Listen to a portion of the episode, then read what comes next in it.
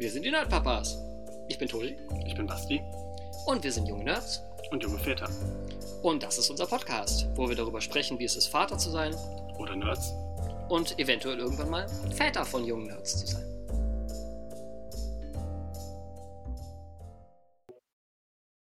Okay. Hallo. Hallo alle miteinander. So, äh, heute mal ein ganz anderes Setup als vorher. Denn äh, zum ersten Mal seit Beginn dieses Podcasts befinden sich der Basti und ich nicht im selben Raum. Nicht mal in derselben Stadt. ja, wir äh, probieren. Äh, Wir machen unsere äh, Aufnahme. Ja, Homeoffice. Was? Wir machen unsere Au- Aufnahme per Homeoffice. ja, genau. Äh, also ihr merkt schon, äh, äh, die äh, Kommunikation ist nicht mehr so synchron, wie man das von uns äh, gewohnt ist, einfach weil wir nicht im selben Raum sitzen. Aber wir probieren jetzt mal ein neues Format aus, einfach weil es logistisch ein bisschen schwierig gewesen ist, in letzter Zeit einen Termin zu koordinieren. Und seit unserer letzten Aufnahme ist auch sehr, sehr viel äh, passiert. Unter anderem sind wir uns gar nicht sicher, ob wir in der letzten Session, wo wir normalerweise ist es ja so, dass wir mehrere Folgen am Stück aufzeichnen, die wir dann nach und nach äh, hochladen.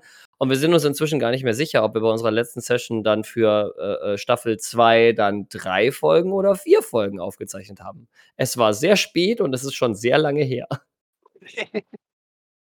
Dementsprechend nennen wir diese Folge jetzt einfach Episode 4 von Staffel 2 und vielleicht fliegt auf irgendeinem USB-Stick irgendwo in diesem Gebäude noch eine ominöse Lost Episode rum. Wer weiß, keine Ahnung. Die dann später als 4.2 eingefügt wird. Genau, oder wir veröffentlichen, sie- äh, veröffentlichen sie halt einfach als die Lost Episode aus Staffel 2. Ähm, ja, zu hoffen ist, dass das mit uns mit den Internetverbindungen einigermaßen stabil läuft. Das ist heute einfach mal der Test. Genau, wir probieren das heute mal aus. Deswegen zeichnen wir heute auch nicht mehrere Folgen am Stück auf, sondern erstmal nur eine und gucken mal, wie das läuft. Und dann gucken wir mal. Und wenn das gut funktioniert, äh, dann behalten wir das Format eventuell bei. Und wenn das nicht so gut funktioniert, dann überlegen wir uns wieder, ob wir uns nicht wieder in denselben Raum setzen. Oder wir setzen uns einfach trotzdem im selben Raum, einfach weil wir das auch immer nur als Gelegenheit nutzen, uns auch mal wieder zu sehen. Äh, weil so viel Zeit können wir ja dann doch nicht mehr miteinander verbringen, weil wir nun mal nicht mehr in derselben Stadt wohnen. Ja, ja. Ähm, benutzen wir erstmal ein, ein, ein äh, literarisches Stilmittel, das, das sogenannte Recap, oder? Also dieses, wir gucken mal, was ist in der letzten Zeit überhaupt alles so passiert. Genau, was ist seit unserer letzten Recording-Session äh, alles äh, passiert? Und es ist so viel passiert. Also zumindest auf meiner Seite und ich wette auf deiner Seite äh, auch. Äh, willst du anfangen? Dann kannst du mich gleich direkt live auf den aktuellen Stand bringen. Life is a Highway. Ähm, ich hatte unglaublich viel Arbeit zu tun. Also so richtig mit, mit Hardcore-Überstunden und gib ihm und durchziehen, durchziehen, von einem Projekt ins nächste reingestürzt, geschuppen, geschubst und gestoßen worden und äh, am Schwitzen und wenig Zeit mit dem Kind und der Familie verbracht und einfach nur wie ein Zombie morgens aufgestanden, abends ins Bett gefallen. Also wirklich, ich war froh über jedes Wochenende, das da kam.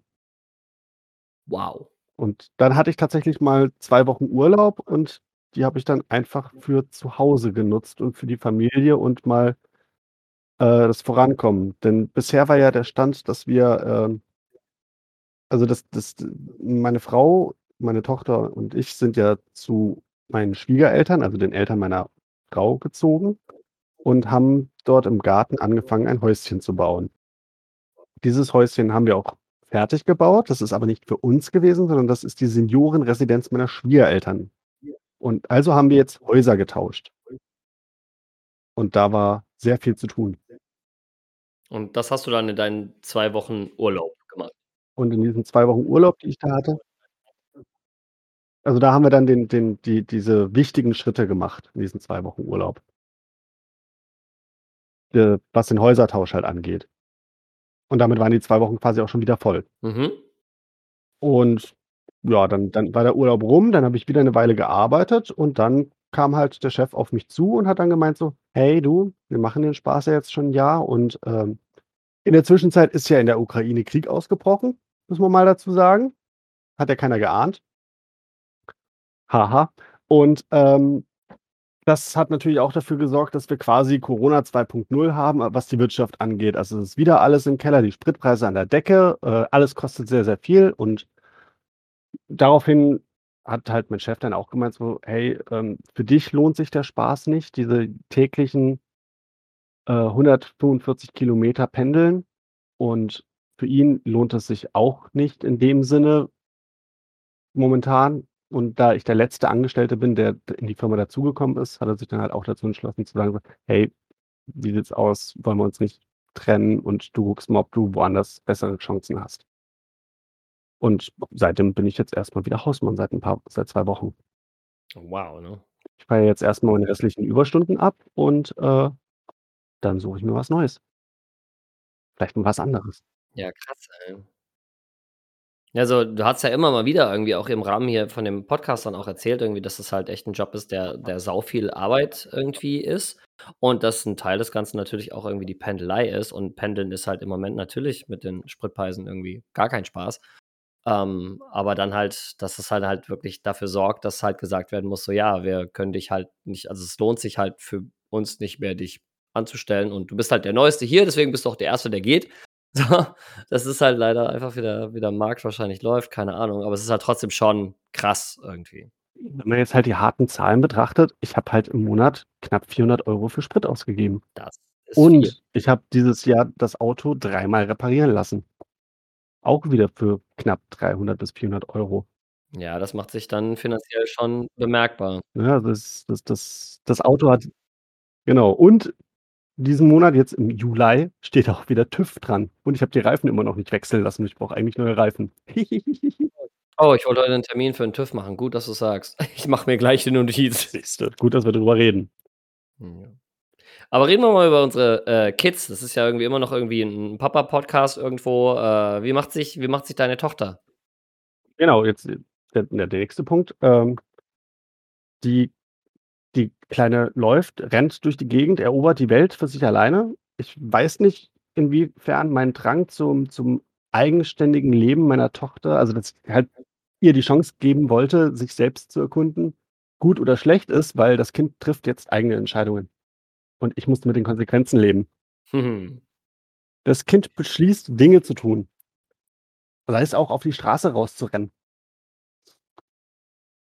Und ist dann auch zutiefst beleidigt und protestiert, wenn man es davon abhalten möchte. Ja, er hat ja noch kein kein Gefühl für Gefahr so, Äh, ne? woher auch?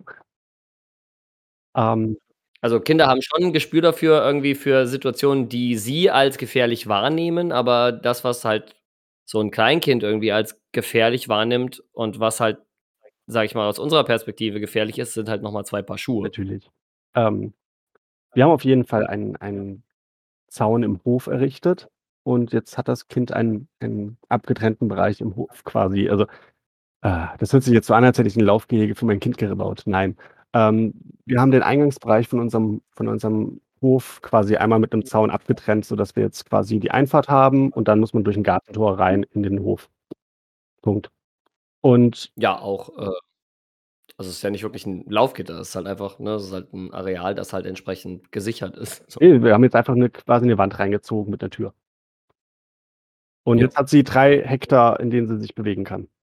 Ja, das ist doch eigentlich viel Platz. Äh, definitiv viel Platz. Deswegen suche ich auch das Kind zwischendurch mal, wenn ich mich mal kurz umdrehe und das Kind weg ist. Die kraxelt hier überall rum. Ja, jetzt, wo sie laufen, äh, ist Ähm, einfach. im Moment also, d das Kind hat sich meiner Meinung nach wunderbar entwickelt in den letzten Monaten. Die die ist total Knorke. Das ist das macht richtig Spaß mit der. Auch wenn sie zwischendurch 'ne kleine Diva ist. Also, wenn sie etwas nicht will, dann teilt sie einem das definitiv mit und, ähm, zu meinem Leidwesen bin ich mittlerweile abends immer der Böse, der das Kind ins Bett bringt. Und das wird mir dann auch so vermittelt. Sie fängt an zu flennen, wenn ich sie auf den Arm nehme nach 18:00. Weil sie dann weiß, Ja, weil sie weiß, was kommt, genau. ne? Ich Die Routine ist halt da so: „Okay, wenn ich um ungefähr diese Uhrzeit auf 'n Arm genommen werde, dann bedeutet das nur eins, und zwar, dass ich jetzt schlafen soll.“ Und schlafen ist halt blöd. Ich habe da jetzt so 'n so 'n so 'n Soft Way quasi gefunden und zwar haben wir, äh, beim Aufräumen so 'nen wie nennt sich das? Das ist so 'n so 'ne Kugel, so also, ne, keine Kugel. Das ist so 'n Ball, den man aufziehen kann, dass der größer wird. Kennst du dieses Teil? Das wird dann so 'ne Sphäre.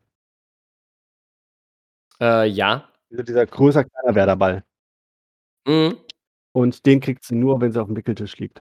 Das heißt, wenn ich mit ihr die Treppe hochgehe, sage ich Ball und dann fängt sie an, Ball nachzuprappeln und dann freut sie sich auf den Ball und dann ist das mit dem gar nicht mehr so schlimm. Gewinnen durch Ablenkung. Genau. Ja, eins äh, eins der der der Kinder bei uns in der Einrichtung hatte auch mal so 'n so Ball dabei und die sind ja die kann man ja schön groß und klein ziehen, aber wenn die klein sind, dann das sieht ja nicht wirklich aus wie 'n Ball. Das ist ja mehr so 'n stacheliges Gebilde irgendwie. Genau. Ne? Und, äh, das Kind nannte seinen Ball dann eben auch ein liebevoll ein Corona. Ja, sieht ja im Endeffekt so aus. Ich ich hatte im ersten Moment an an dieses dieses Atom von von Tony Stark von Iron Man 2 gedacht, muss ich gestehen. Mhm. Ne, wenn er das dann groß zieht und wieder klein macht. Ja, so so in dem so in dem Stil auf jeden Aber Fall, ja. genau, so so 'n Teil halt. Ja. Und das Schöne ist, wenn du das halt groß ziehst und dabei Ball sagst, wird ja diese Silbe quasi durch das Größerwerden betont und das das das Ja, vor allen Dingen das A wird ja, ne dann kannst du richtig schön in die Länge ziehen. Ball. Genau, das visualisiert einfach die Vokale und das kann ich mich noch aus meiner Kindergarten und Grundschulzeit, glaube ich, dran erinnern, dass wir Buchstaben und solche Geschichten mit mit Gesten und so weiter noch mal untermalt haben. Mhm. Diese diese Lautsprache, wie auch immer.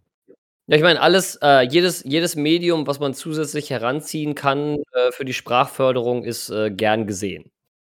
Ich bin zwar der festen Überzeugung, dass ich da 'n kleines Wolfskind hoch großziehe, weil, ähm, sie also, sie sie will Dinge und, äh, zeigt auf alles Mögliche und fängt an, Geräusche von sich zu geben, die def definitiv mitteilen: „Ich will das, sonst gibt's hier gleich Zores.“ Mhm.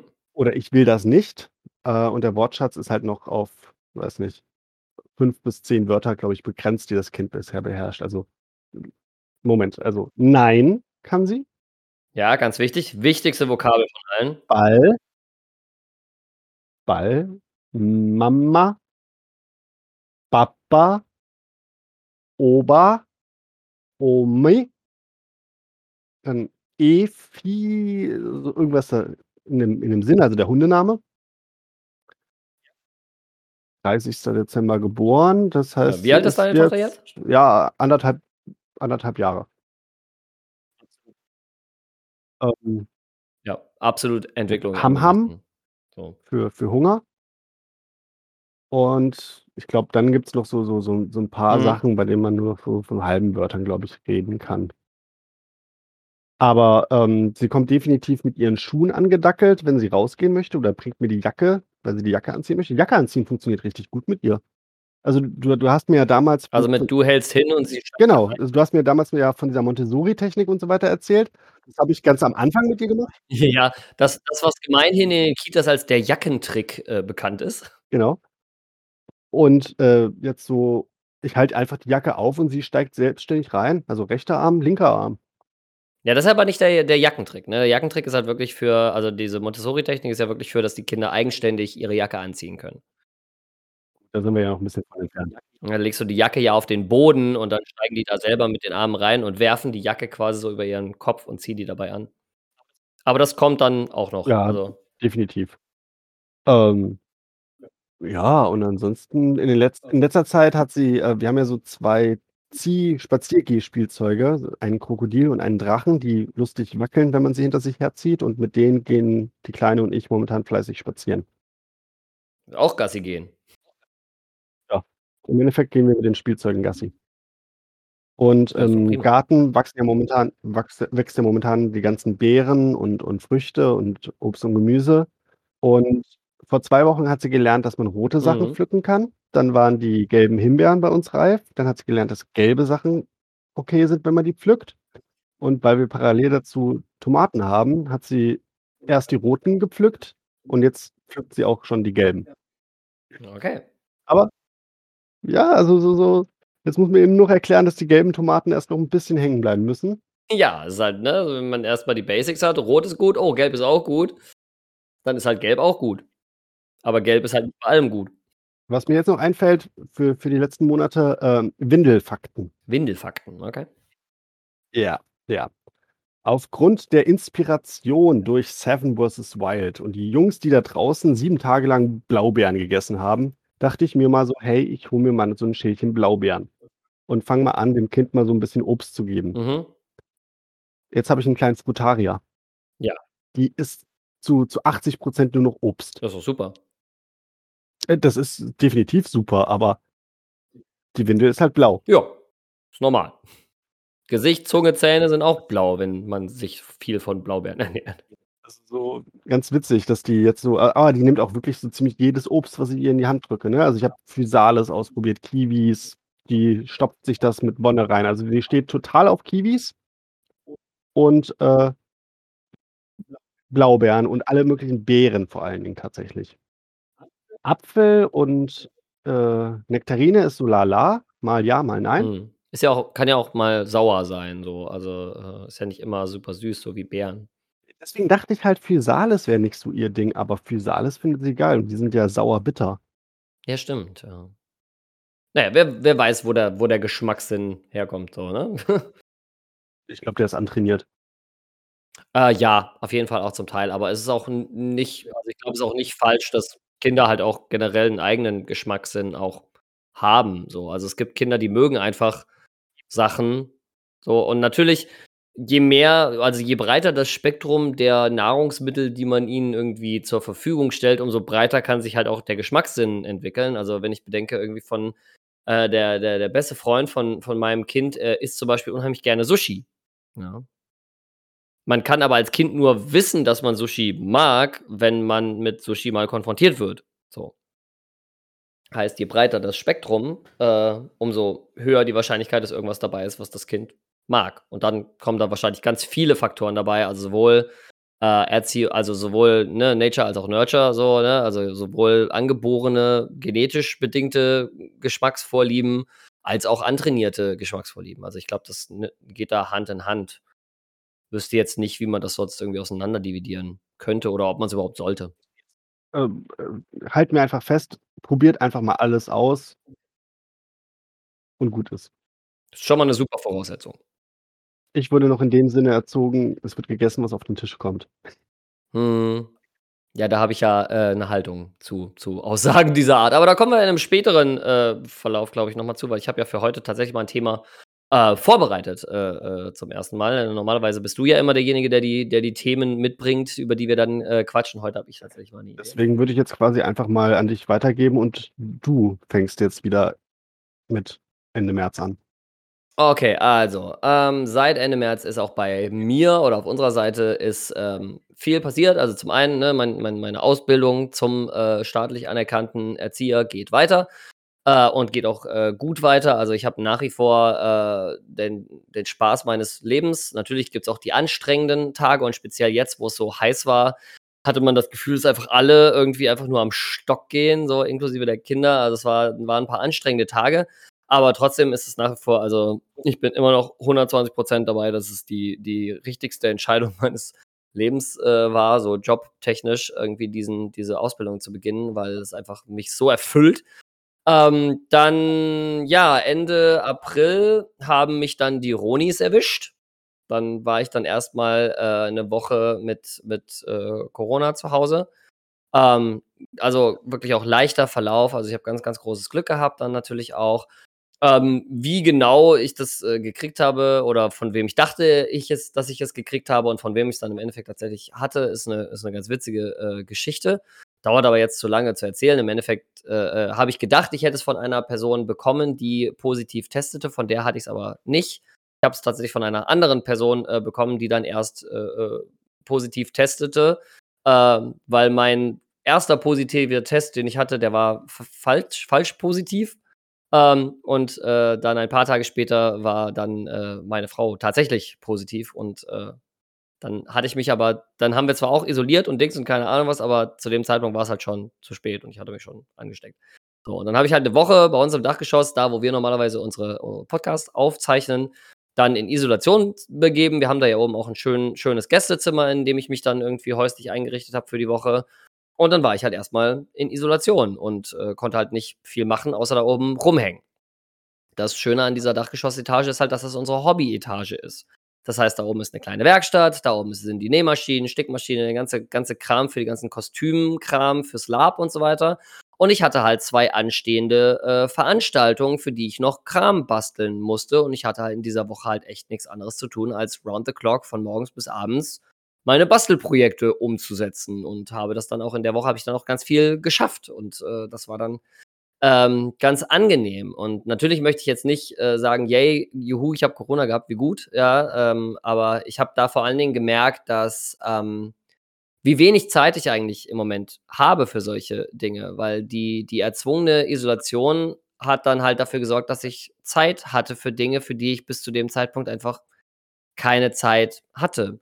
Also dann irgendwie so eine, so eine, so eine wirklich volle Arbeitswoche zu haben mit, mit 40 Stunden und dann eben auch Familienvater zu sein und so weiter, da bleibt tatsächlich im, am Ende gar nicht mehr so viel Freizeit ähm, übrig. Und die muss man sich dann halt auch irgendwie ganz gut einteilen, speziell wenn man dann äh, äh, ausbildungstechnisch, äh, wenn da irgendwie dann die Daumenschrauben angezogen werden, gefühlt, weil das zweite Halbjahr der Schule hat dann schon irgendwie ist mit dem einen oder anderen Leistungsnachweis dahergekommen, für den auch ganz viel Arbeit notwendig war. Ne? Also Hausarbeiten, die geschrieben werden mussten, Klausuren, die für die gelernt werden wollte, äh, größere ähm, Projekte, die über einen längeren Zeitraum äh, ähm, gemanagt werden wollten und so weiter und so fort. Also mir ist, mir ist ganz, ganz viel Freizeit auch verloren gegangen.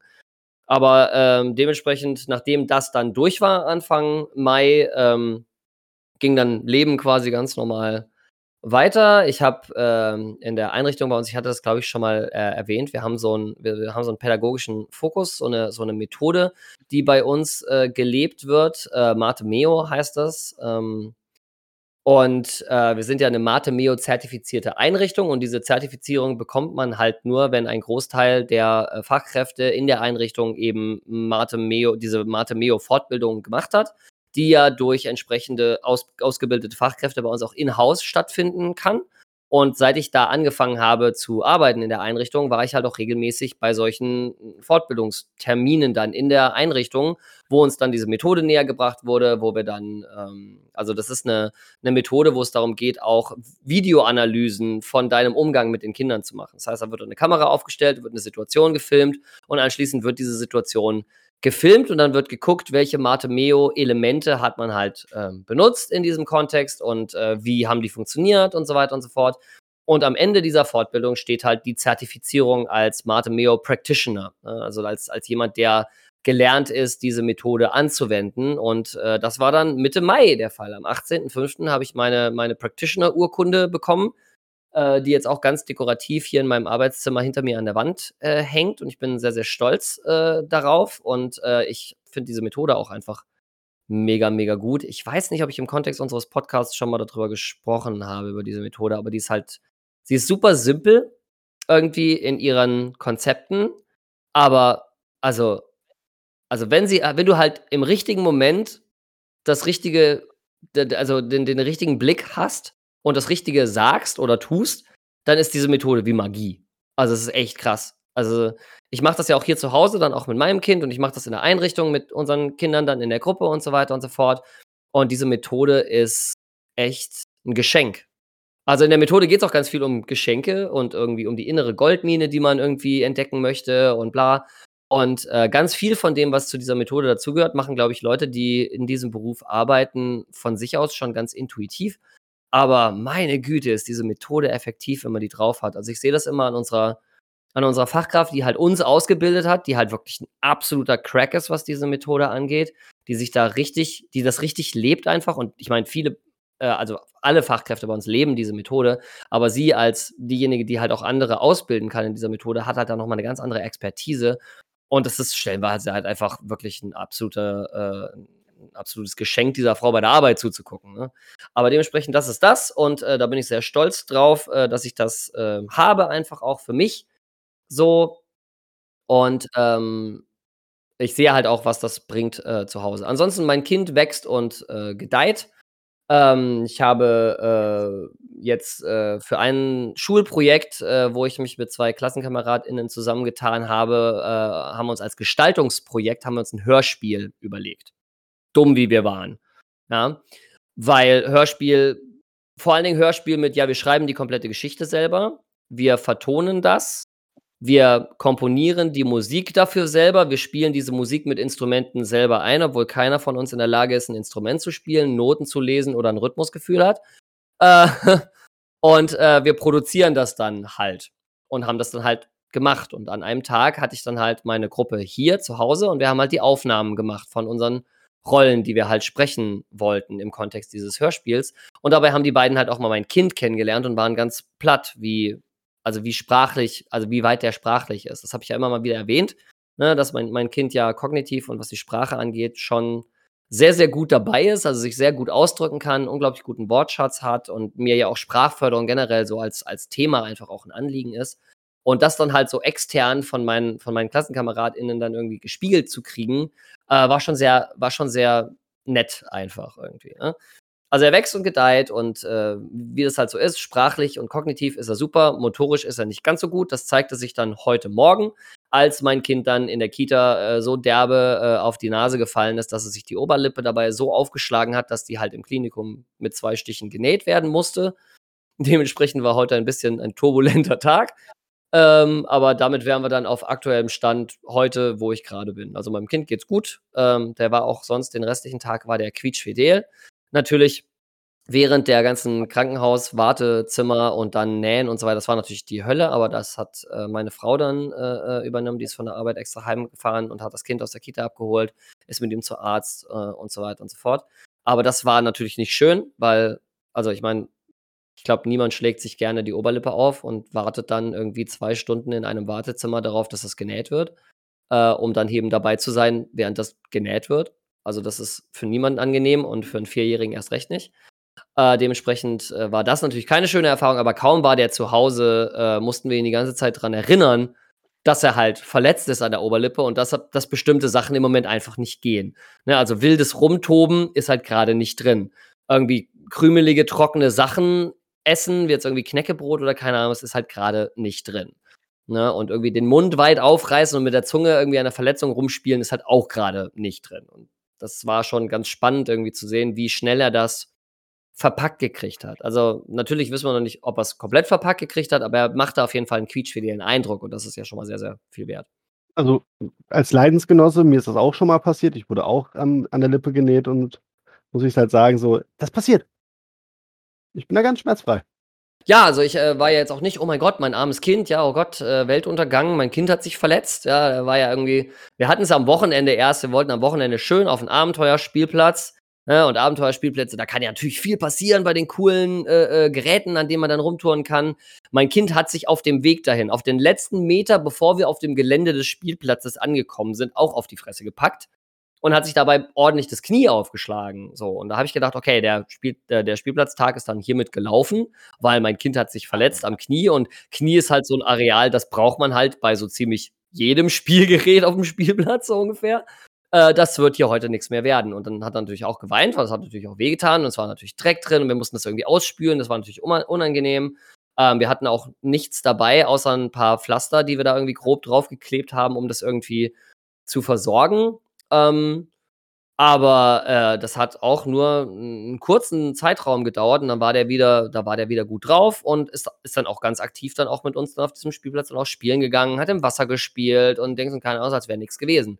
Also ich bewundere das immer, so diese Fähigkeit von Kindern, irgendwie dann auch sowas so schnell auch wegzustecken. Das ist nur eine Fleischwunde, würde der schwarze Ritter sagen.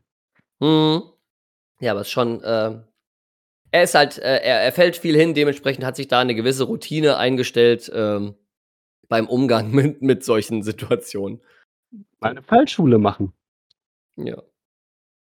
Ja, aber das ist halt, äh, ja, das ist mein Kind. Und es geht ihm gut. All things considered, natürlich. Also die Oberlippe ist angeschwollen und äh, ich gehe ja mal davon aus, wenn er weiter irgendwie da so dran rumspielt, dass es auch eine Weile brauchen wird, bis das heilt, aber das ist dann halt jetzt einfach so und dann, da kommen wir schon durch. Äh, äh, aus praktischer Sicht, wie sieht es denn mit Wassereis aus? Ähm, also generell, heute hat er auch viel Eis gegessen, so. das war dann auch okay, weil das ist halt kühl und das muss man nicht kauen und ähm, das äh, aus, äh, fand er natürlich super. Ähm, aber alles, was halt so, wo du so drauf rumlutschen kannst, ist natürlich, das ist zwar auf der einen Seite denkt man, das ist gut, weil es kühlt an der Stelle, aber es ist halt auch Reibung an der Stelle, wo halt im Moment nicht so viel Reibung passieren soll. Dementsprechend, und der, äh, ne, vor allen Dingen, wenn das irgendwie an einem Stiel ist, dann ist auch der Stiel irgendwie interessant, dann wird irgendwie an dem Stiel rumgekaut und so weiter. Das ist natürlich nicht ganz so gut. Dementsprechend ist so Eis, Kugeleis dann besser als Eis am Stiel in so einer Situation. Aber zwischendurch auch mal irgendwie auf so 'n so 'n Kühlpack, äh, äh, beißen oder irgendwie die Lippe dra vorsichtig drauflegen, zumindest zum Kühlen, damit die Schwellung 'n bisschen weniger wird, äh, war auf jeden Fall auch zwischendurch drin. Kennst du noch dieses billige Wassereis, was du einfach selber kaufst und dann ins Gefrierfach schmeißt? Ja, ja, haben wir auch hier. Haben wir auch Meine. Frau hat mir jetzt vor 2 Wochen eine Technik beigebracht, wie man dieses Wassereis öffnet, ohne sich die Lippen aufzureißen, weil man das Zeug aufbeißen möchte, ohne 'ne Schere zu benutzen, ohne irgend 'nen Schnickschnack. Okay. Du packst dieses knallhart gefrorene Eis und brichst es knallhart einfach in der Mitte durch. Oh ja, von äh, diese Technik habe ich jetzt die Woche erst, ähm, bei uns in der Einrichtung, äh, live im Einsatz gesehen und dachte: „Oh, das ist ja klug.“ Das sind so viele eingerissene Mundwinkel, die ich mir in meinem Leben hätte sparen können. Ja, ich habe heute erst irgendwie so 'n so 'n Heath Ledger Joker-Meme irgendwie im Internet gesehen, wo es darum ging irgendwie: „Do you know how I got these scars?“ Und daneben einfach 'n Bild von diesem eingefrorenen Wassereis. Oh. Man lernt nie aus. Habe ich's doch noch geschafft, irgendwie zumindest kurz ein Nerd-Thema hier, äh, einfließen zu lassen. Ja, es ist aber wahr. Also, da werden jetzt da draußen auch ganz viele sagen so: „Uh, hätte ich das gewusst.“ Ja, aber man weiß ja auch von uns so, wir machen ab und zu ein Thema, das, äh, irgendwie eine Episode, die sehr nerdlastig ist und ab und zu halt eben auch mal 'ne Episode, die sehr kind oder papalastig, ähm, ist. Und ich glaube, heute die Folge wird, äh, erst mal wieder sehr Kind und Erziehungs und, äh, Papa-Sein, äh, weil das Thema, das ich mir für heute überlegt habe, ist das Thema, ähm wie formuliere ich das jetzt? Ähm, gute Ratschläge von Personen, die nicht die Eltern des Kindes sind. Ne, also, äh, ich sage mal, Erziehungsberatung von ex externe Erziehungsberatung, will ich's mal nennen.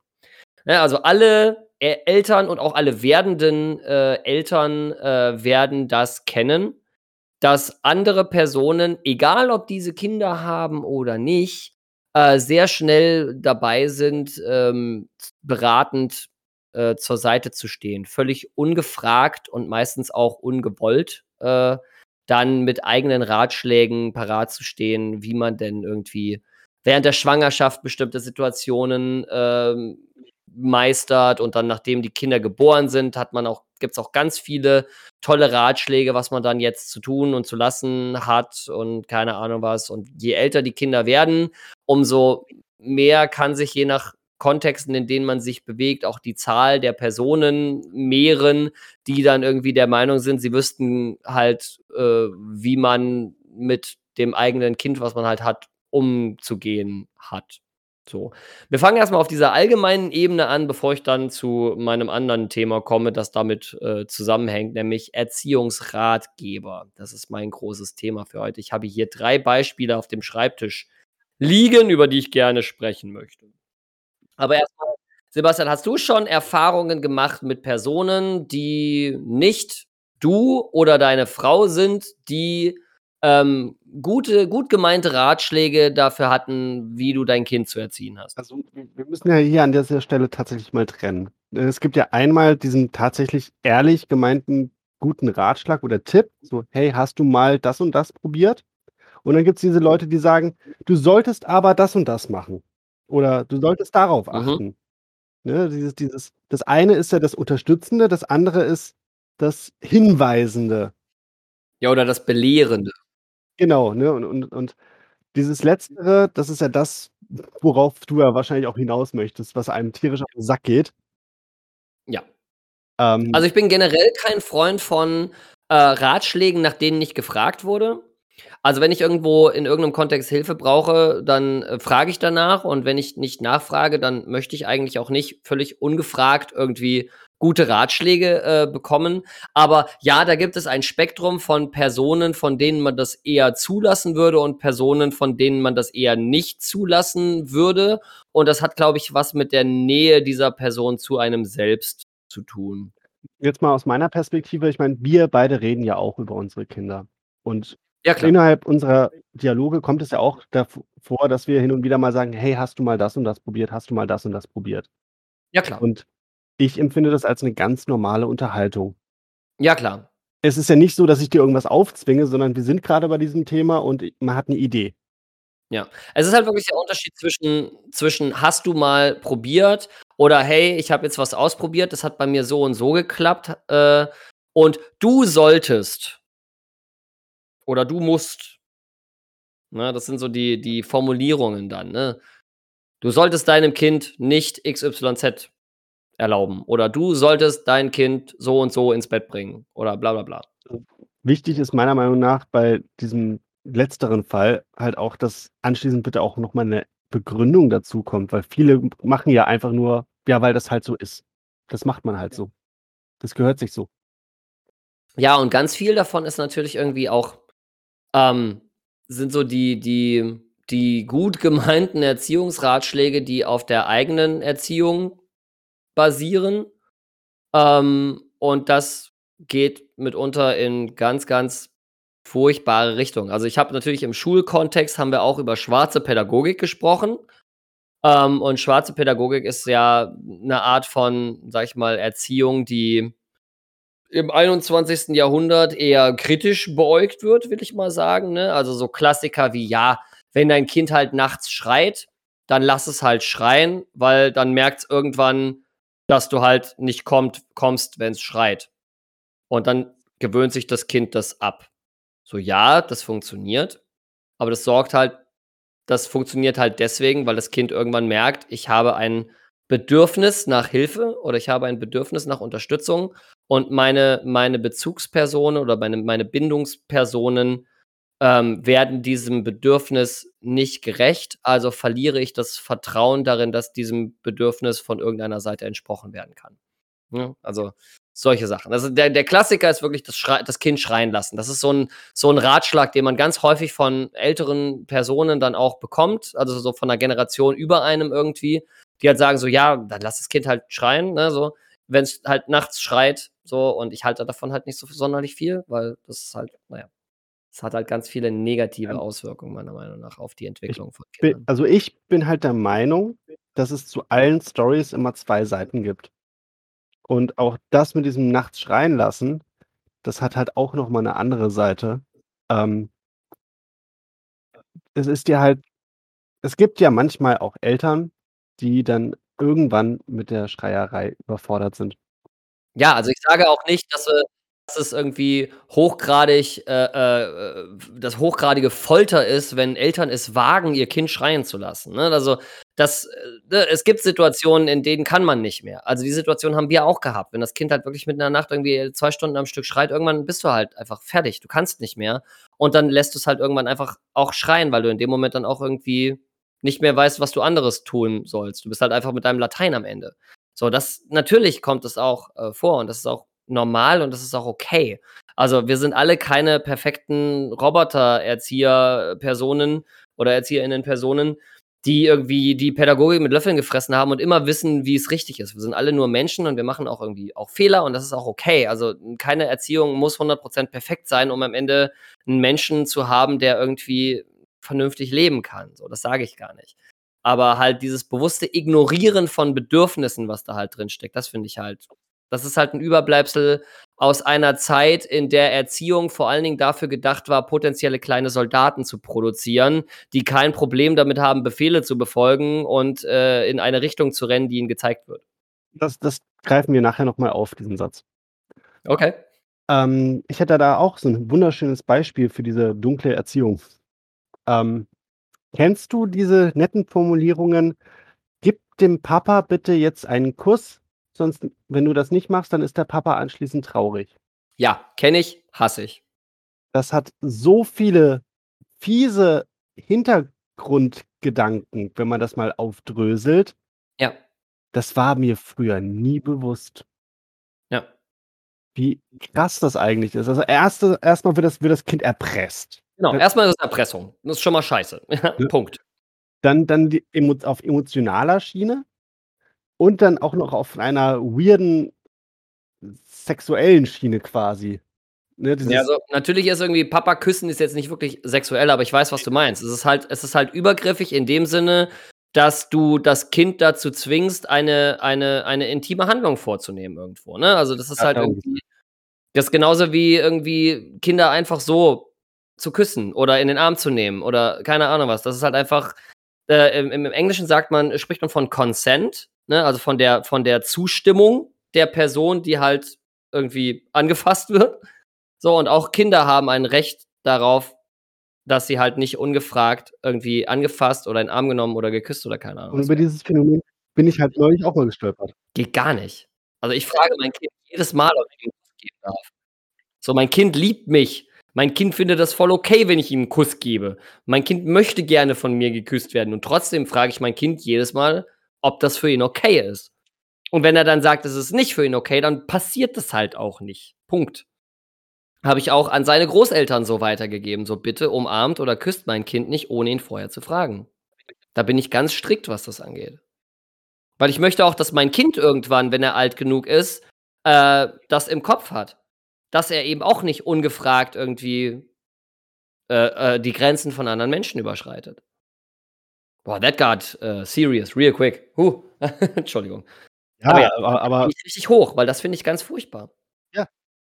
äh, das ist halt krass, aber genau, äh, genauso verstört war ich, als ich mal manche Kindermärchen mal im Nachhinein aufgedröselt wurden und so. Also ganz viel fieser Shit eigentlich, was mit, was für, für uns, als wir klein waren, früher fast normal gewirkt hat oder, oder nicht sonderlich wichtig und auf einmal, oh shit.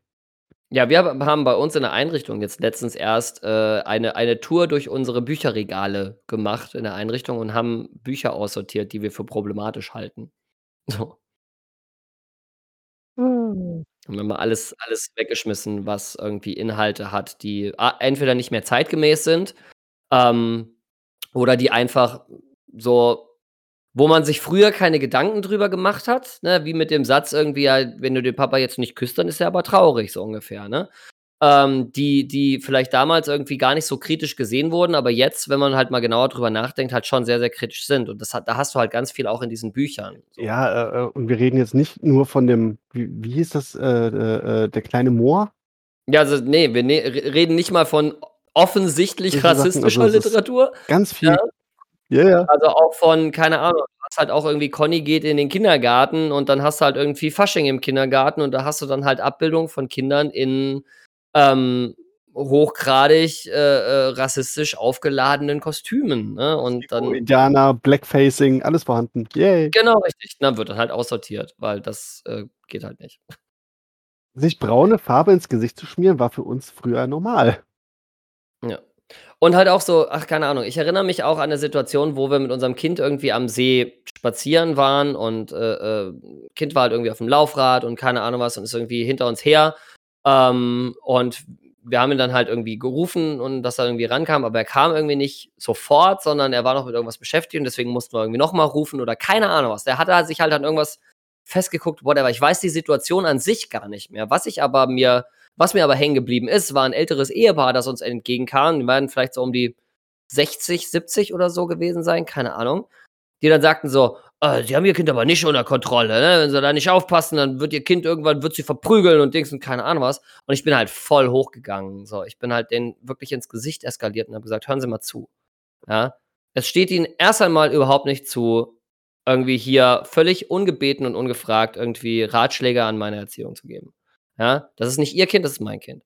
Äh, Nummer zwei, ja, ähm, wie und wie schnell mein Kind auf irgendwas reagiert, ähm, ist immer noch meine Beurteilung äh, irgendwie, wie ich das äh, äh, einordne und wie ich damit umgehe. Und es ist mit Sicherheit kein Signal, dass mein Kind irgendwie ein, ein potenzieller Schläger ist, nur weil mein Kind nicht sofort auf halb acht steht, wenn ich ihm äh, äh, äh, im Befehlston irgendwie zurufe, dass er jetzt gefälligst anzutreten hat. Ne? Diese Erziehung haben Sie vielleicht genossen. Herzlichen Dank. Ne? Zweiter Weltkrieg und so weiter. Und jetzt lassen Sie mich gefälligst mein Kind erziehen. Also ich bin so richtig hochgegangen. Weil das, das kann ich gar nicht haben. So, nicht nur ungefragter Ratschlag, sondern auch ungefragter Ratschlag mit Subtext, du bist ein schlechter Vater. So. Da kann ich gar nicht drauf. Ja, hat ja recht. Hättest doch direkt das Halsband mit dem Elektroschocker nehmen können, ne? Mhm. Dann spurt der Junge. Genau. Auffälliges Verhalten ist immer ein Ausdruck von Bedürfnissen, die nicht erkannt wurden. Ist einfach Ja, so. das haben doch schon die Ärzte gesungen. Ich habe mein Kind schon aus sonst was für Trotzphasen, ne? Man sagt immer Trotz, ne? Hm, gibt's ja inzwischen schönere Begriffe für, irgendwie, ne, Autonomie Autonomiephase und und Dings und keine Ahnung was, was da alles gibt, die einfach schöner und akkurater sind, was im Kind grade gef äh, losgeht. Oder 'n Gefühlssturm, finde ich auch 'ne schöne Begrifflichkeit, ähm, wo man halt jetzt nicht mehr sagt, irgendwie das Kind ist ausgerastet, sondern das Kind hatte halt 'n Gefühlssturm, finde ich eigentlich ganz viel schöner. Ähm, aber der Punkt ist, ich habe mein Kind mit einfachsten Mitteln aus solchen Situationen rausgekriegt, ähm, indem ich halt einfach 'n Glückstreffer gelandet habe beim Erkennen des Bedürfnisses, was das Kind in dem Moment hatte.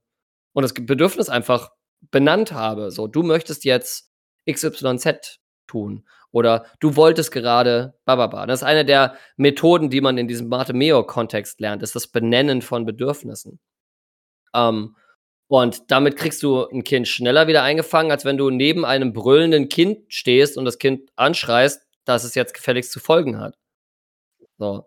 Wenn 'n Kind 'n Gefühlssturm hat, ist das Kind für so was für solche für solche Ansagen überhaupt nicht zugänglich. Du stellst ja keinen Kontakt her damit. So. Und wenn du keinen Kontakt herstellst, kannst du auch nicht das Kind leiten. So, dann kannst du das Kind nicht aus dieser Situation rausleiten. Aber, ähm, also, was mir auch auffällt mit meiner Kleinen ist, äh, dass ich 'n 'n neu neue Dimension an Empathie für mein Kind entwickle.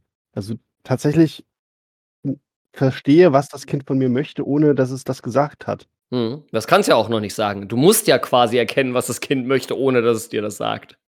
Ja, aber es ist das ist erstaunlich, dass ich der Einzige bin, wenn alle da sind, der weiß, was mit dem Kind los ist. Ja, ist halt man entwickelt halt als als als primäre Bezugsperson, äh, ganz, ganz feine Antennen für für die Bedürfnisse. Das muss ja auch so sein, ne? Also, als als als, äh äh, um mal den Fachbegriff zu benutzen, einfach weil der mir in der Schule ständig um die Ohren fliegt, als personensorgeberechtigte Person, ja, ähm, ist man ja auch einfach in der Position, in der man das im besten Fall kann. So, weil du du musst ja Bedürfnisse befriedigen von dem Kind, damit's aufwachsen kann, damit's sicher ist, damit sich's wohlfühlt und so weiter und so fort. Und dementsprechend, äh, muss man da ganz feine Antennen entwickeln, aber es ist toll, wenn das passiert, weil man selber halt auch sich dann auch kompetent fühlt irgendwo auch, ne? So, ich ich kann erkennen, was mein Kind von mir möchte, obwohl mein Kind mir gar nicht verbal mitteilen kann, was es möchte. Wie cool ist 'n das? Ja. Und das, äh, ist tatsächlich, wenn man diese Fähigkeit dann entwickelt hat, funktioniert das irgendwann auch bei Per Personen, die nicht das eigene Kind sind. Also, man entwickelt da auch feinere Antennen für. Weil man halt auf wesentlich subtilere Gefühlsregungen auch achten muss. Ja. Das ist zum Beispiel was, was andere Leute viel besser können als ich. Also, ich bin, ähm ich bin, glaube ich beim Erkennen der Bedürfnisse meines Kindes bin ich bin ich ziemlich solide, würde ich sagen. Ähm, aber so diese diese feinen, ähm diese feinen empathischen Antennen für ähm, für das konkrete Bedürfnis von von anderen Menschen, das fehlt mir mitunter irgendwie. Also, ich würde von mir selber sagen, ich bin empathisch, aber ich würde von mir nicht sagen, ich bin irgendwie 'n Empath, so, ne? Also, dass ich da irgendwie so super die alienmäßigen Antennen habe, die irgendwie dann jetzt jeden Mensch die die die Gefühlslage jedes Menschen perfekt lesen können, glaube ich, aber bist kein Counselor, ist okay. Ja, genau, ich bin kein ich bin kein Counselor Troy, so. Ja. Ich finde auch immer ich finde das auch tatsächlich immer schwierig, Menschen, die sich selber als Empathen bezeichnen. Ich weiß nicht, aber anderes Thema. Äh, worauf ich ja eigentlich hinaus wollte heute, war, äh, bevor ich mich in meinem in meinem Rant über über alte Menschen und ihre ungefragten Erziehungsratschläge, äh, aufgeregt habe, waren ja tatsächlich Erziehungsratgeber. Da gibt's ja Tausende von, ne? Die dir alle verkaufen wollen, dass sie das der der das beste Buch sind, um aus dir das perfekte Elternteil zu machen. Ja, aber das das gibt's ja zu allem, ne? Es gibt ja jedes Jahr dr 23.000.000 neue Diäten, die die Diät sind. Es gibt Mhm. 23.000.000 Ratgeber, wie man Haarausfall los wird. Mhm. Ne, es ist das das sind halt die Themen, die sich einfach nur mal verkaufen. Das und. Kinderspielzeug. Ja. Ich habe an sich halt kein Problem damit, wenn's irgendwie 3.000.000 Ratgeber dafür gibt, wie du irgendwie weiß nicht, wie du irgendwie Diät machst oder wie du irgendwie deinen Haarausfall bekämpfst und keine Ahnung weil das sind halt Sachen, die dich irgendwie selber betreffen.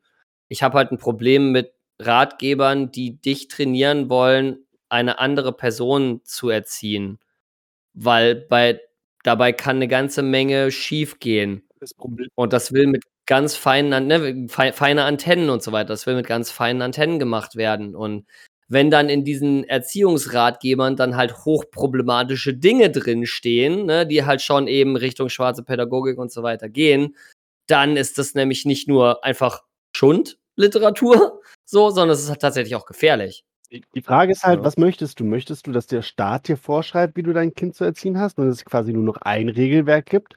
Oder dass du die freie Auswahl hast, welches Regelwerk du wann zu Rate ziehst oder ob du dir aus allen Regelwerken das rausziehst, was du haben möchtest?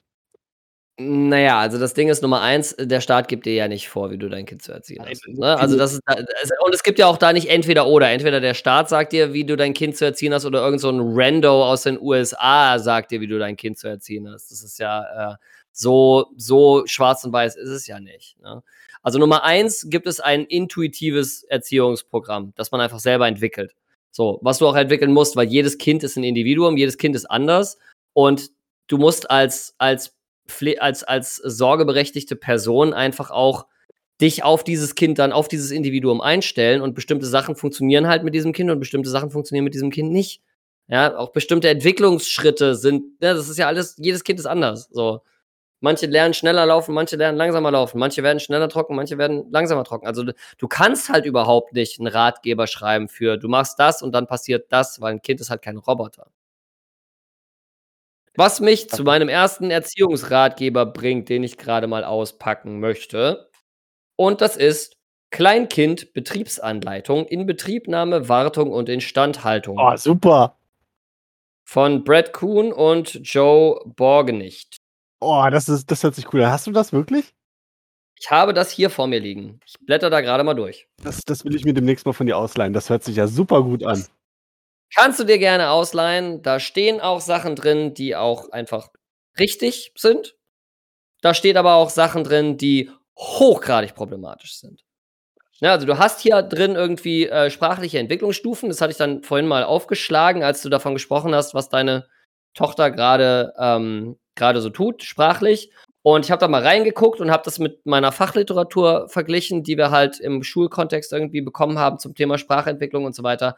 Und das deckt sich. Also das, was da drin steht, das hat Hand und Fuß. So, das ist so ungefähr das, was man so weiß über typische, ne, so, äh, Verhalten oder oder oder altersgerechte, äh, äh, Sprachentwicklung. So, das ist an sich völlig solide. Dass das Ganze natürlich so 'n bisschen gimmicky irgendwie aufgezogen ist, äh, mit dieser Betriebsanleitung und keine Ahnung was, ne? Also, ähm, das fängt ja irgendwie schon schon vorne an mit, äh hier, äh warte mal, ich blättere mal grade irgendwie auf die ersten Seiten irgendwie. Ähm irgendwie, Lieferumfang und so. Also, die die wichtige Frage ist genau, die wichtige Frage ist, äh, zieht sich dieser dieser ironische Kontext da durch dieses Buch halt durch, dass es sich dieses Buch nicht sonderlich ernst nimmt? Jein. Also, das Ding ist, natürlich zieht sich der der Stil durch das ganze Buch durch. Also, es wird sehr viel Mühe darauf verwendet, irgendwie in diesem Sprachjargon zu bleiben, von wegen 'ne Windel wird nicht gewechselt, sondern 'ne Windel wird installiert, ja? Und, ähm also, irgendwie Sch Schuhe werden nicht angezogen, sondern Schuhe werden installiert. So, also, es wird halt versucht, irgendwie in diesem Jargon zu bleiben, ja? Aber, ähm, da sind halt trotzdem einfach Erziehungshinweise drin, ganz klare Erziehungshinweise, ne? Was mache ich bei Schla Sprachstörung äh, äh, Sprachstörung, Sch äh, Schlafstörung von meinem Kind? Ja, hier Neuprogrammierung des Schlafmodus auf Reisen. Abstellen frühkindlicher Bettflucht. Selbstständiges Booten des Schlafmodus. Ne, also, es wird da sprachlich wird da in diesem Betriebsanleitungsding geblieben, aber da sind halt einfach auch Tipps und Hinweise drin, wie man da irgendwie dann mit umgehen kann. Und das geht dann halt auch schon mal ganz schnell Richtung schwarze Pädagogik, ne?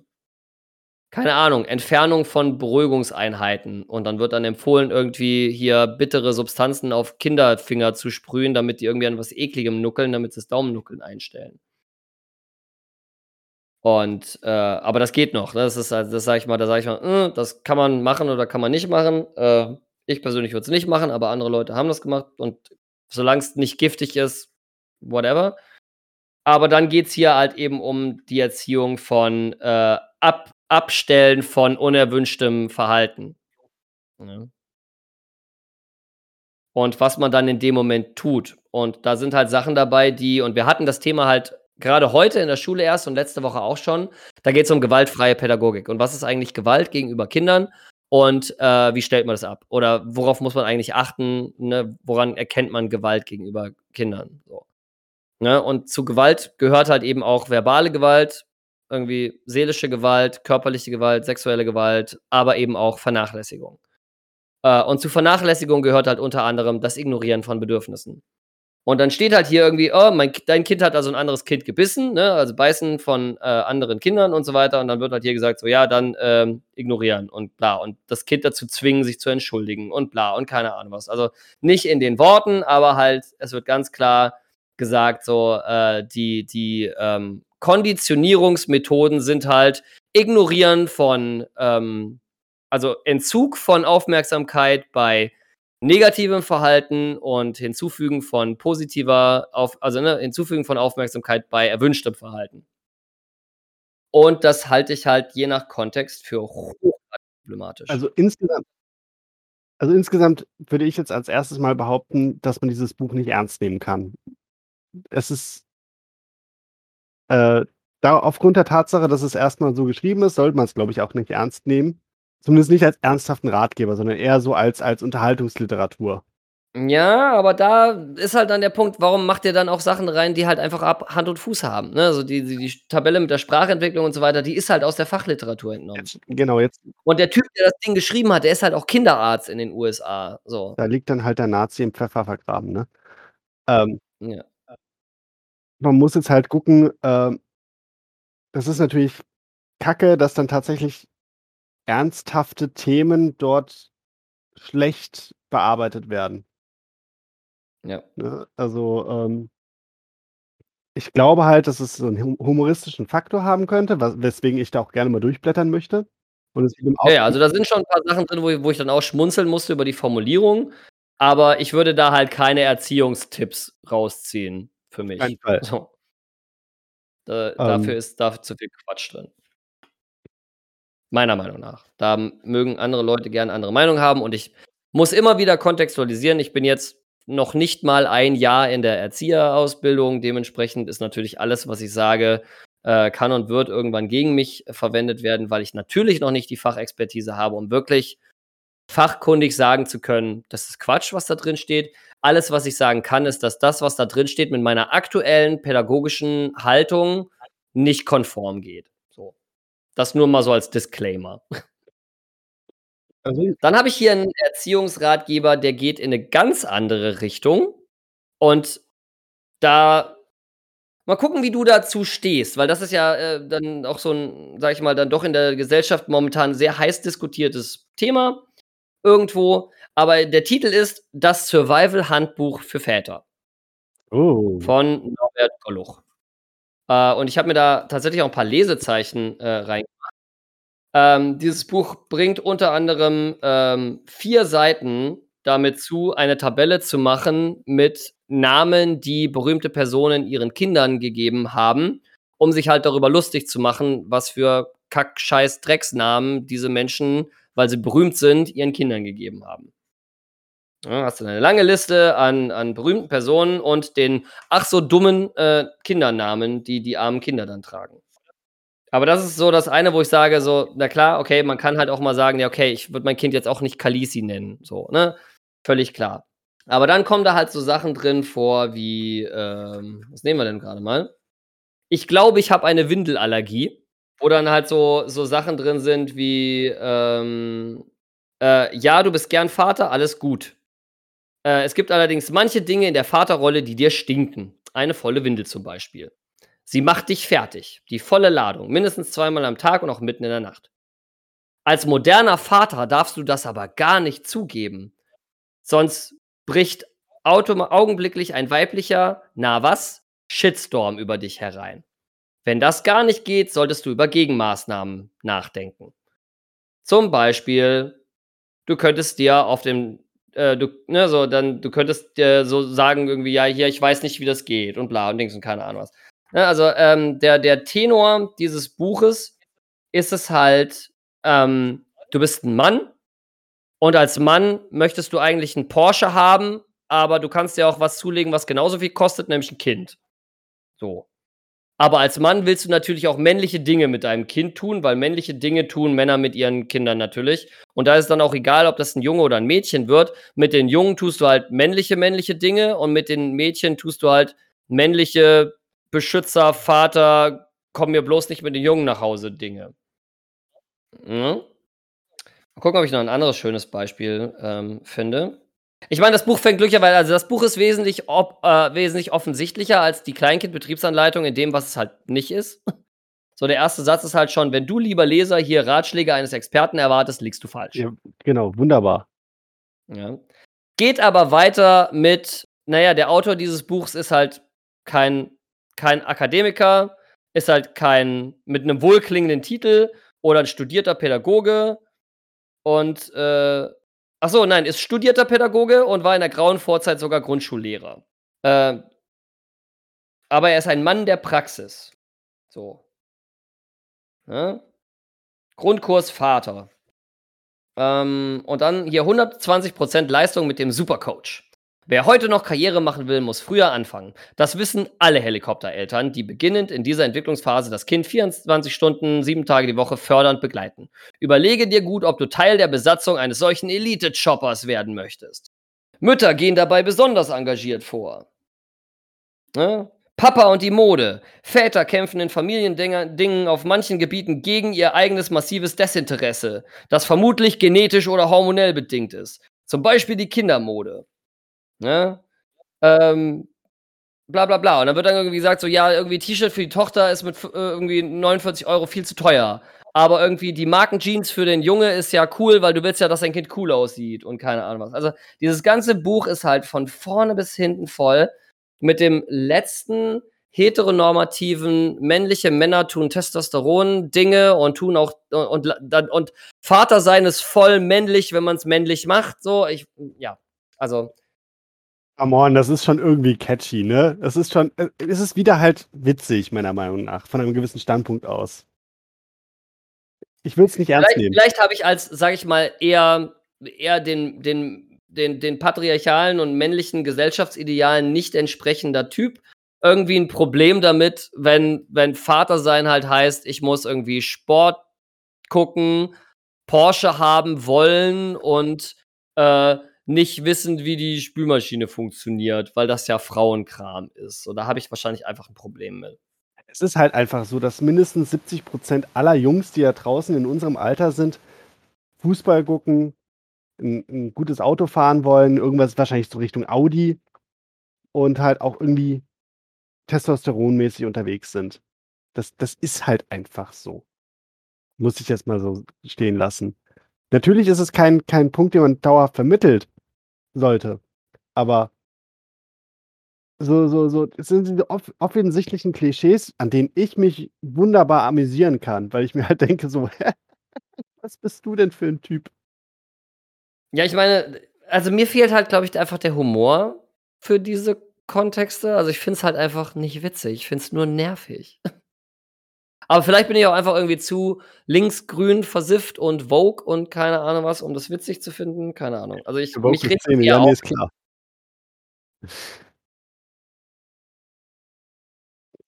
Ja, also wie es halt die, die, die ersten Zeilen ja schon sagen, das ist kein echter Ratgeber, sondern das soll wieder, wieder innerhalb eines Klischees schwimmen, um, um ein gewisses Klientel zu bedienen und in dieser in dieser Welle halt zu schwimmen, damit man sich bestätigt fühlt von bestimmten Ansichten.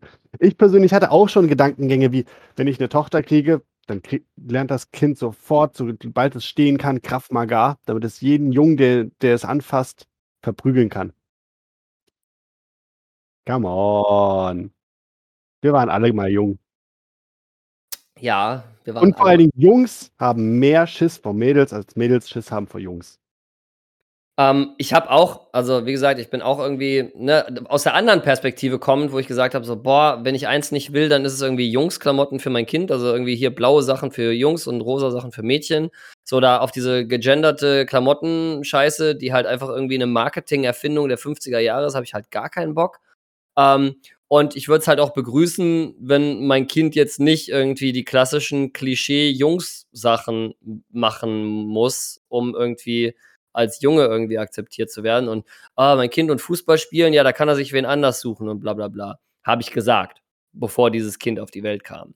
Na, jetzt bin ich meistens irgendwie abends draußen mit ihm auf der Straße und wir kicken Fußball hin und her. Einfach weil das Nachbarskind viel Fußball spielt und auch im Verein Fußball spielt. Und das Nachbarkind ist halt zwei Jahre älter als mein Kind und das große Idol und der ne, so wohnt halt schräg gegenüber und der kann halt schon so viel und bla und dann wird sich halt daran orientiert. Also Sozialisation kommt halt eben nicht nur von zu Hause, sondern Sozialisation kommt auch ganz, ganz viel aus der Umwelt. Und ich habe mich halt über die Zeit, die der Kleine dann jetzt auch herangewachsen ist, auch glücklicherweise so ein bisschen von der Idee entfernt, irgendwie, dass es, dass es darum geht, was ich will, sondern dass es im Zweifel auch darum gehen sollte, was mein Kind will. Und wenn mein Kind halt nun mal Fußball spielen will, dann soll er halt Fußball spielen sollen. So, das ist dann auch völlig okay. Wenn mein Kind halt mit Autos spielen will und irgendwie Traktoren geil findet, dann ist das halt so. Und das kann ich noch so heteronormativ finden, aber wenn mein Kind das halt cool findet, dann findet mein Kind das halt cool. Und für mich ist dann halt nur wichtig, irgendwann ab einem bestimmten Alter da halt zu kontextualisieren und zu sagen, so, du musst aber nicht nur Jungs Dinge cool finden, du darfst alles cool finden, was du möchtest und das ist hier alles okay. Ja. Muss ich für, für mich wieder die Frage stellen, was sind denn Jungs-Dinge, was sind Mädchen-Dinge? Ja, das ist halt der Punkt, ne? Es gibt halt irgendwie ganz klar äh, aufgeteilte, äh, also wenn du mal in die Werbung schaust, wird halt ganz klar definiert, was sind Jungs-Dinge, was sind Mädchen-Dinge. Ja, es gibt ja sogar Kinderschokolade für Jungs und Kinderschokolade für Mädchen, wo du dann denkst, so die Schokolade ist aber dieselbe. was wollt ihr denn alle?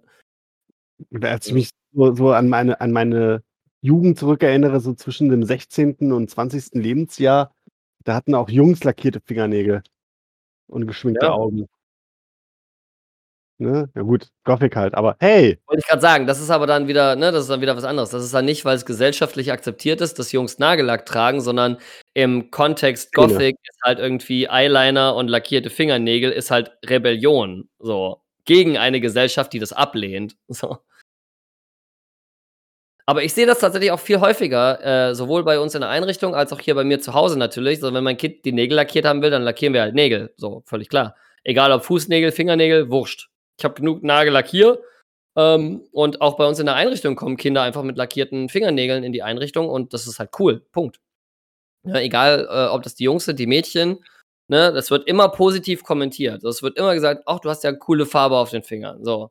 Egal, ob es ein Junge ist, Mädchen ist, so, es wird einfach normalisiert, dass es okay ist, die Nä- Nägel zu lackieren, weil Nagellack ist nicht davon abhängig, welche Geschlechtsteile du hast. So, das ist dem Nagellack scheißegal. Die viel wichtigere Frage ist, ob der Nagellack vegan ist, ne? Im Zweifel, ja, keine Ahnung. Ah, Nagellack nicht einfach nur irgendwie, keine Ahnung, flüssiges Plastik oder so, keine Ahnung. obwohl, das ist eigentlich ein Thema, worüber man sich Gedanken machen sollte dann an der Stelle, ob das Sollte ich, so sollte ich vielleicht ist. tatsächlich mal nachgucken. So, was ist eigentlich Nagellack? Wo kommt es her? So, Was ist in dem Nagellack drin, den du da hast? guter Anstoß. So, ein letztes habe ich noch hier. Ähm, und das ist Babyjahre von äh, Remo Lago. Und das richtig gut. Aber das ist auch kein Erziehungsratgeber, sondern das ist ein Nachschlagewerk. Das Ding hat über 500 Seiten. Ja, oder fast 500 Seiten. Lass mich mal gerade gucken. Ähm, ja, über 500 Seiten. Äh, mit Literaturangaben und alles, ne? Literaturverzeichnis, bla bla bla bla. Und das ist halt echt ne, äh, Entwicklung und Erziehung in den ersten vier Jahren.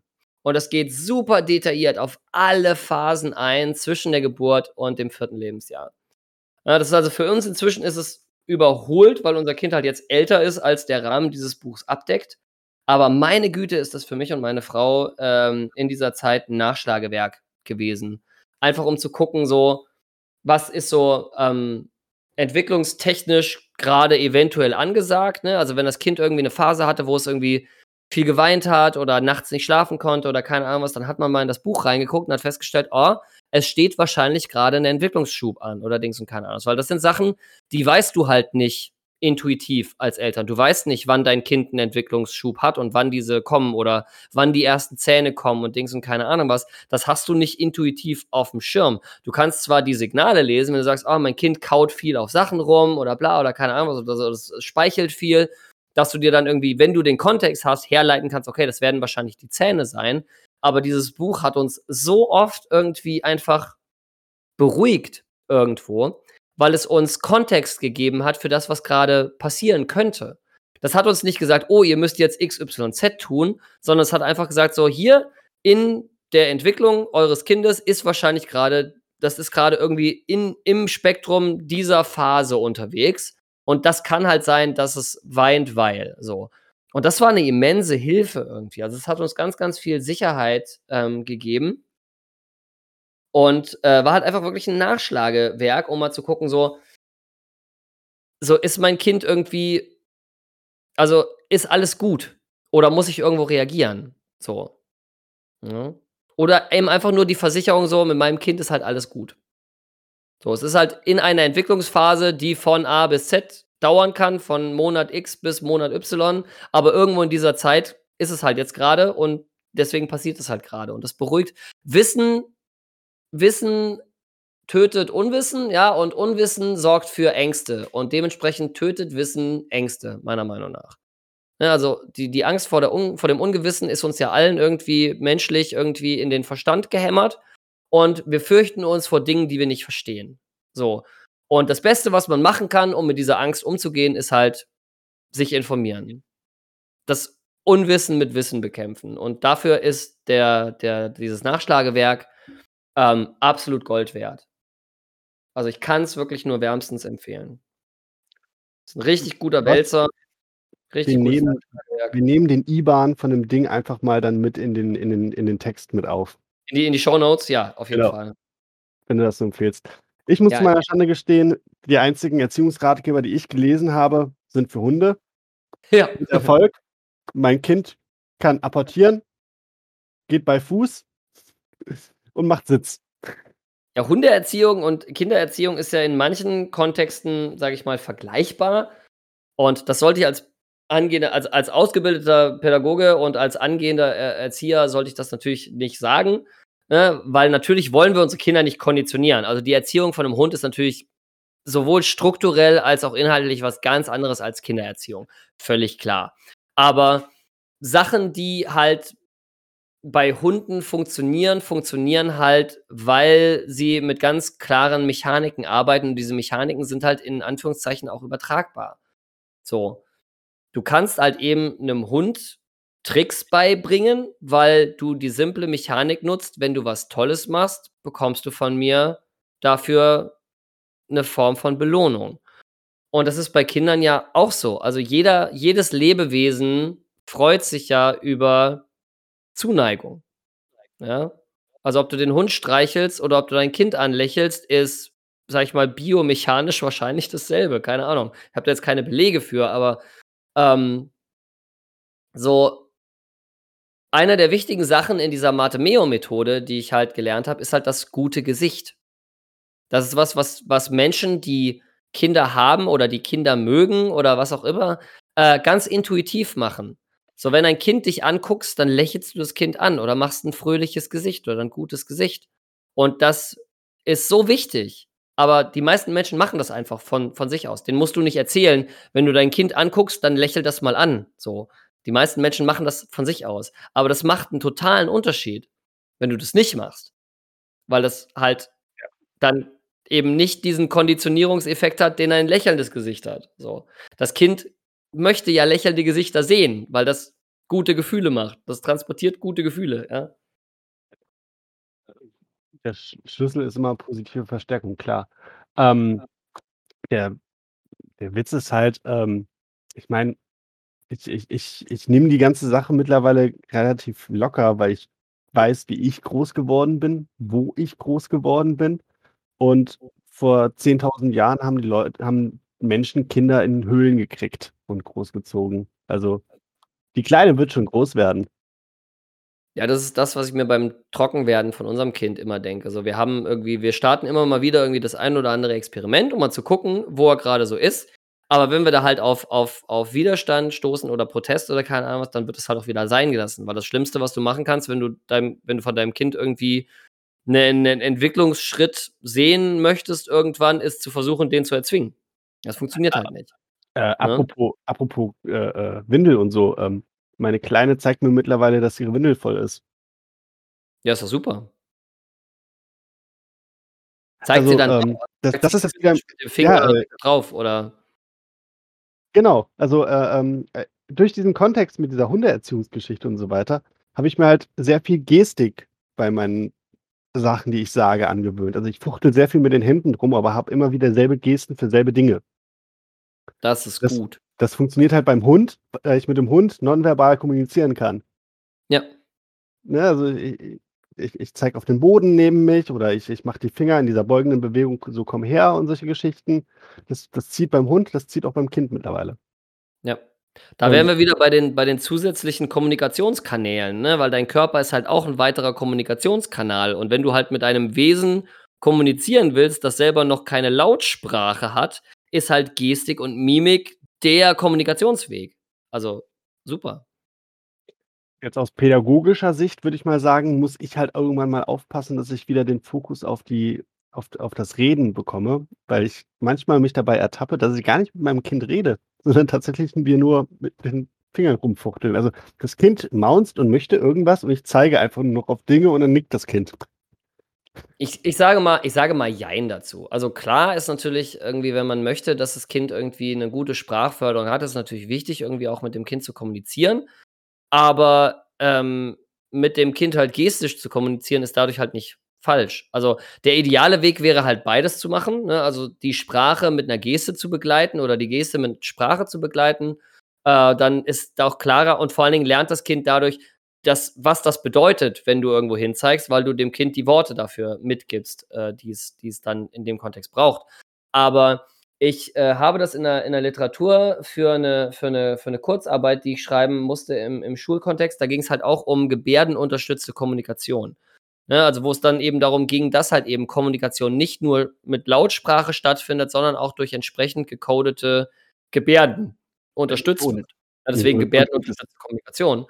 Ähm, und das funktioniert tatsächlich auch bei nicht nur bei bei, äh, Kindern, die sprachlich gefördert werden müssen, also, die irgendwie sprachverzögert sind, sondern du kannst das genauso bei 'nem völlig akkurat oder sogar besser entwickelten sprachentwickelten Kind machen. Völlig egal. Alle Kinder profitieren im Zweifel davon, wenn du dein Gesagtes mit 'ner entsprechenden Geste unterstützen kannst.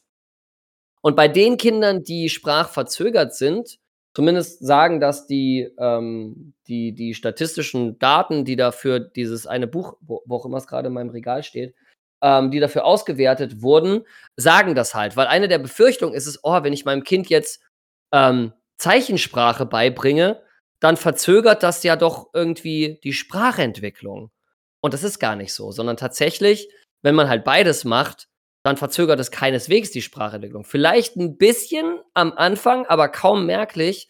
Aber tatsächlich insgesamt profitiert das Kind eher davon, wenn man das macht.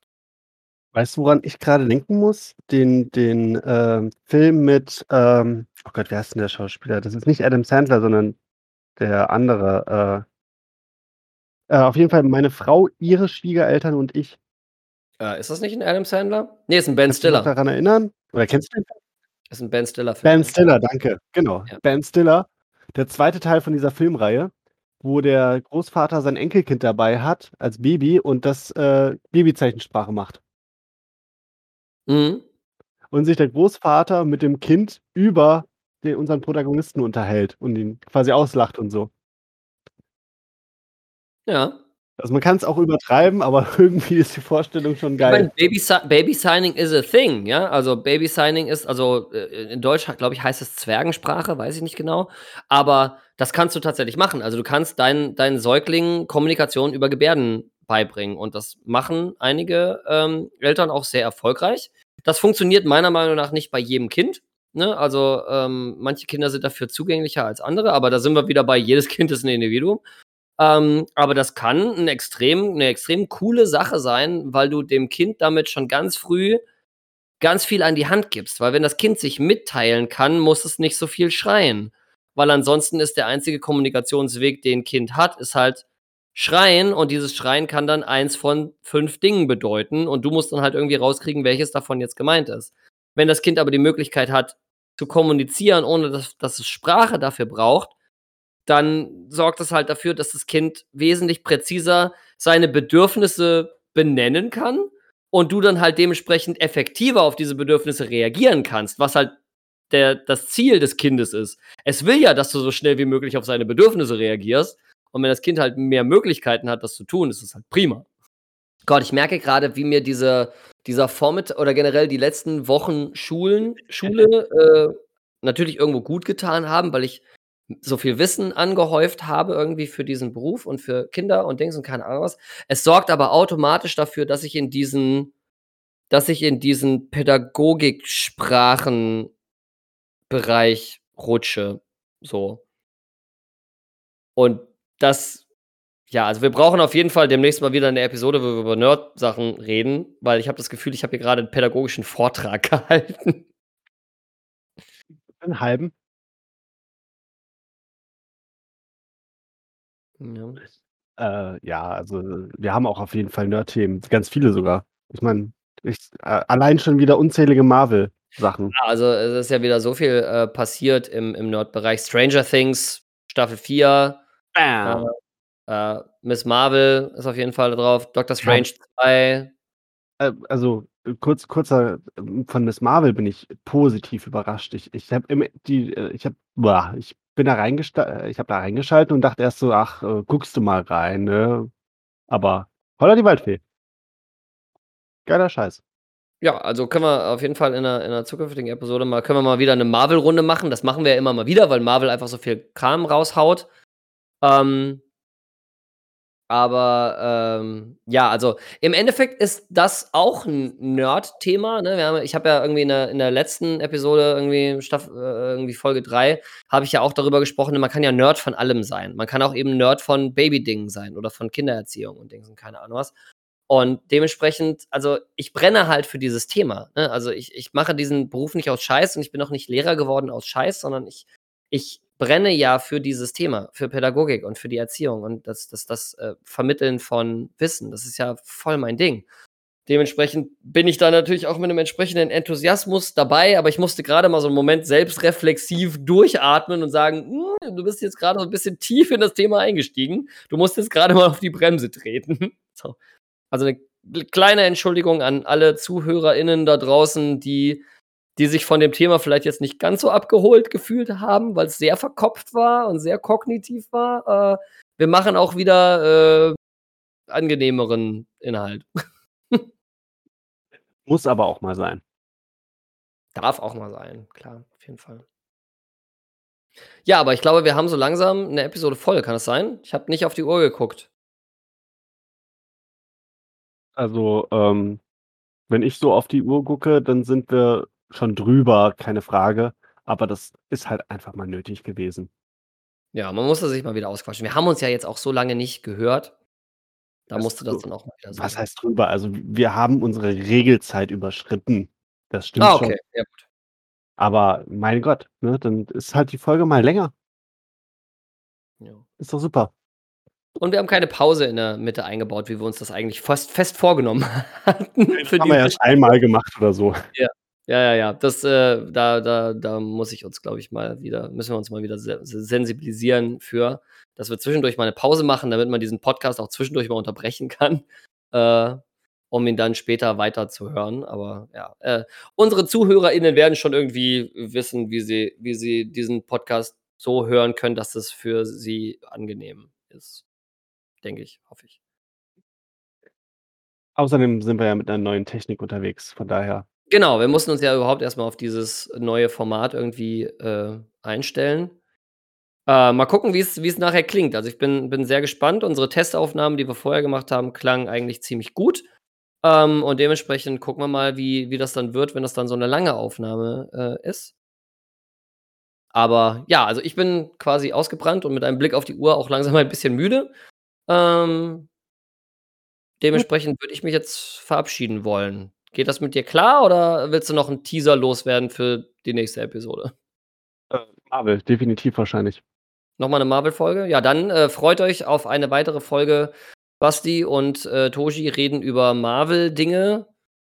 Und für all die äh, DC und Star Wars und Star Trek Fans da draußen, äh, wir kriegen euch bestimmt auch noch mal abgeholt.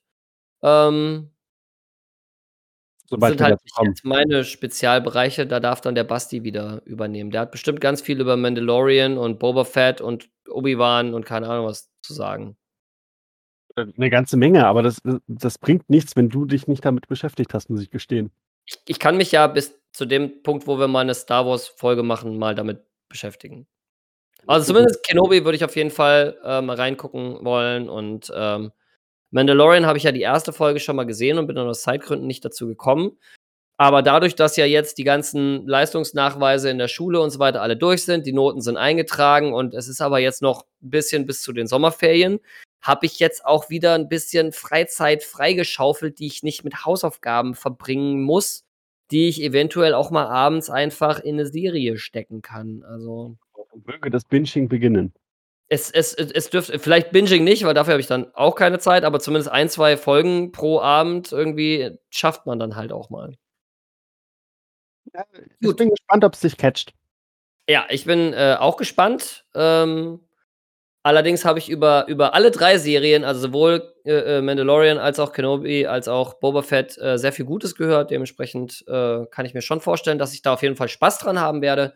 Mal gucken, wie sehr es mich catcht, aber, ähm, ich gebe dem Ganzen auf jeden Fall 'ne Chance, weil zumindest so Star Wars ist jetzt vielleicht ich bin jetzt vielleicht kein Superfan, aber, äh, zumindest ist Star Wars eben auch 'n Interessengebiet, in dem ich mich gerne aufhalte, so.